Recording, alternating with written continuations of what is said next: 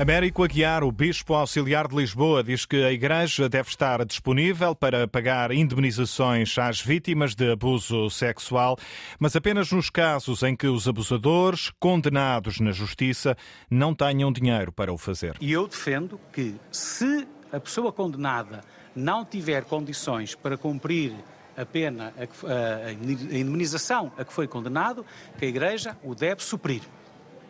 Segundo, se uma situação destas, em que alguém foi condenado e ficou claro, evidente, sem dúvidas para ninguém, que da parte da Igreja, nesse processo, houve encobrimento, houve uh, exportação, houve colaboração, houve assobiar para o ar, houve não sei o quê, e eu defendo que, nesse caso, a Igreja deve assumir a indemnização a essa vítima.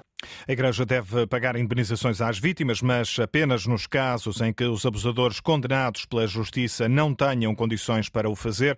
O Bispo Auxiliar de Lisboa defende ainda o pagamento de indemnizações por parte da Igreja no caso dos encobrimentos provados em tribunal. Na prática, a Igreja só deve indemnizar as vítimas na sequência de decisões da Justiça. É esse o entendimento do Bispo Auxiliar de Lisboa, sendo que a maioria dos casos identificados pela Comissão Independente já prescreveu. Em declarações aos jornalistas esta tarde, Américo Aguiar anunciou também que Lisboa conta apresentar nos próximos dias, eventualmente amanhã, informações sobre a lista de alegados abusadores que recebeu da Comissão Independente. Nós, Lisboa, contamos eventualmente amanhã poder também fazer o mesmo. Nós hoje, hoje, vamos ter a reunião da Comissão Diocesana Porquê? Porque o Sr. Patriarca entregou a lista de Lisboa à Comissão Diocesana e ela hoje vai reunir-se para propor ao Sr. Patriarca aquilo que são as medidas que ela acha que devem ser aplicadas. A posição de Lisboa, numa altura em que várias dioceses estão a anunciar o que decidiram fazer com as informações que receberam da Comissão Independente, Évora e Angra, nos Açores, já anunciaram ontem o afastamento preventivo de três padres. Hoje, Alexandra Sofia Costa, há informações de outros pontos do país. O bispo da Diocese de Porto Alegre Castelo Branco, Antonino Dias, num comunicado publicado na página de Facebook, explica que o relatório da Comissão Independente dava conta de cinco casos no território da Diocese. Em três não era referido o nome do abusador, nos outros dois havia nomes, mas os dois padres apontados já morreram.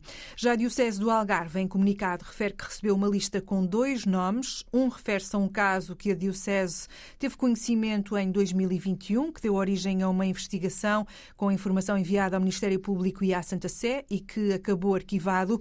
O outro nome não corresponde a nenhum padre da Diocese, nem se encontra nos arquivos diocesanos. Já a Diocese de Santarém, em comunicado na página da internet, diz que não lhe foi entregue nenhum envelope com nomes de padres a investigar. O bispo de Santarém, José Traquina, diz que houve casos referidos a Santarém no relatório, mas que não se enquadram na geografia ou no tempo histórico da Diocese. Mais reações já conhecidas da Diocese de Viana do Castelo, que identificou dois sacerdotes na lista, um falecido, o outro sem ofício eclesiástico. A Diocese do Funchal recebeu quatro nomes resultantes de denúncias, diz que nenhum exerce atualmente qualquer ofício eclesiástico, um deles é mesmo desconhecido. A Diocese de Angra, nos Açores, suspendeu de funções dois padres que estão a ser investigados e a Arquidiocese de Évora recebeu dois nomes, um já morreu, o outro foi agora afastado preventivamente depois de conhecido o caso. As várias dioceses eh, estão a tomar eh, medidas eh, depois de terem recebido a lista de alegados abusadores, alguns ainda no ativo, que foi elaborada pela Comissão Independente. Laborinho Lúcio, antigo Ministro da Justiça, que integrou esta comissão para o estudo dos abusos sexuais, não tem dúvidas de que a Igreja deve pagar indemnizações às vítimas. Dom Manuel Comendo veio dizer que não havia factos que sustentassem aqueles nomes para efeitos de uma investigação e para a adoção de medidas preventivas. Mas mais do que isso, a certa altura foi afirmado que uh, seria uh, insultuoso para as vítimas pôr à disposição delas uma indenização, coisa que já fizeram os alemães, que já fizeram os franceses, que já fizeram os americanos, que já fizeram os irlandeses, e nunca ninguém pôs a questão de ser insultuoso ou não. E por isso é que eu acho tudo isto muito estranho, porque eu conheço a pessoa, o Manuel Clemente, tenho respeito por ele, tenho estima por ele, pelo trabalho intelectual dele, e que é perfeitamente incompatível com este tipo de declarações.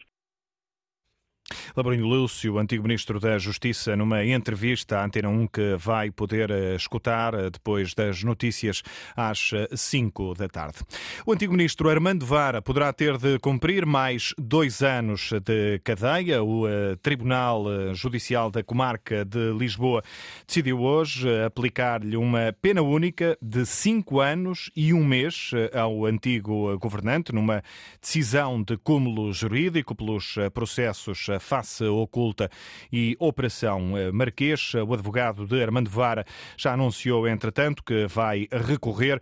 Tiago Rodrigues Bastos eh, explica que não entende os argumentos do Tribunal. Pode ser que eu esteja a ver alguma coisa mal, mas eu não vejo como é que será possível revogar eh, um perdão que transitou em julgado e em que a lei sujeitava a uma única condição que não, se, que não se verificou. Portanto, acho que, enfim, já vi que está aí muitas notícias a dizer que o Dr. Mandevara terá cumprido dois anos, creio que isso não é verdade e até e a, à data de hoje e neste momento não é rigorosamente verdade, é Portanto, absolutamente falso. Só um mês.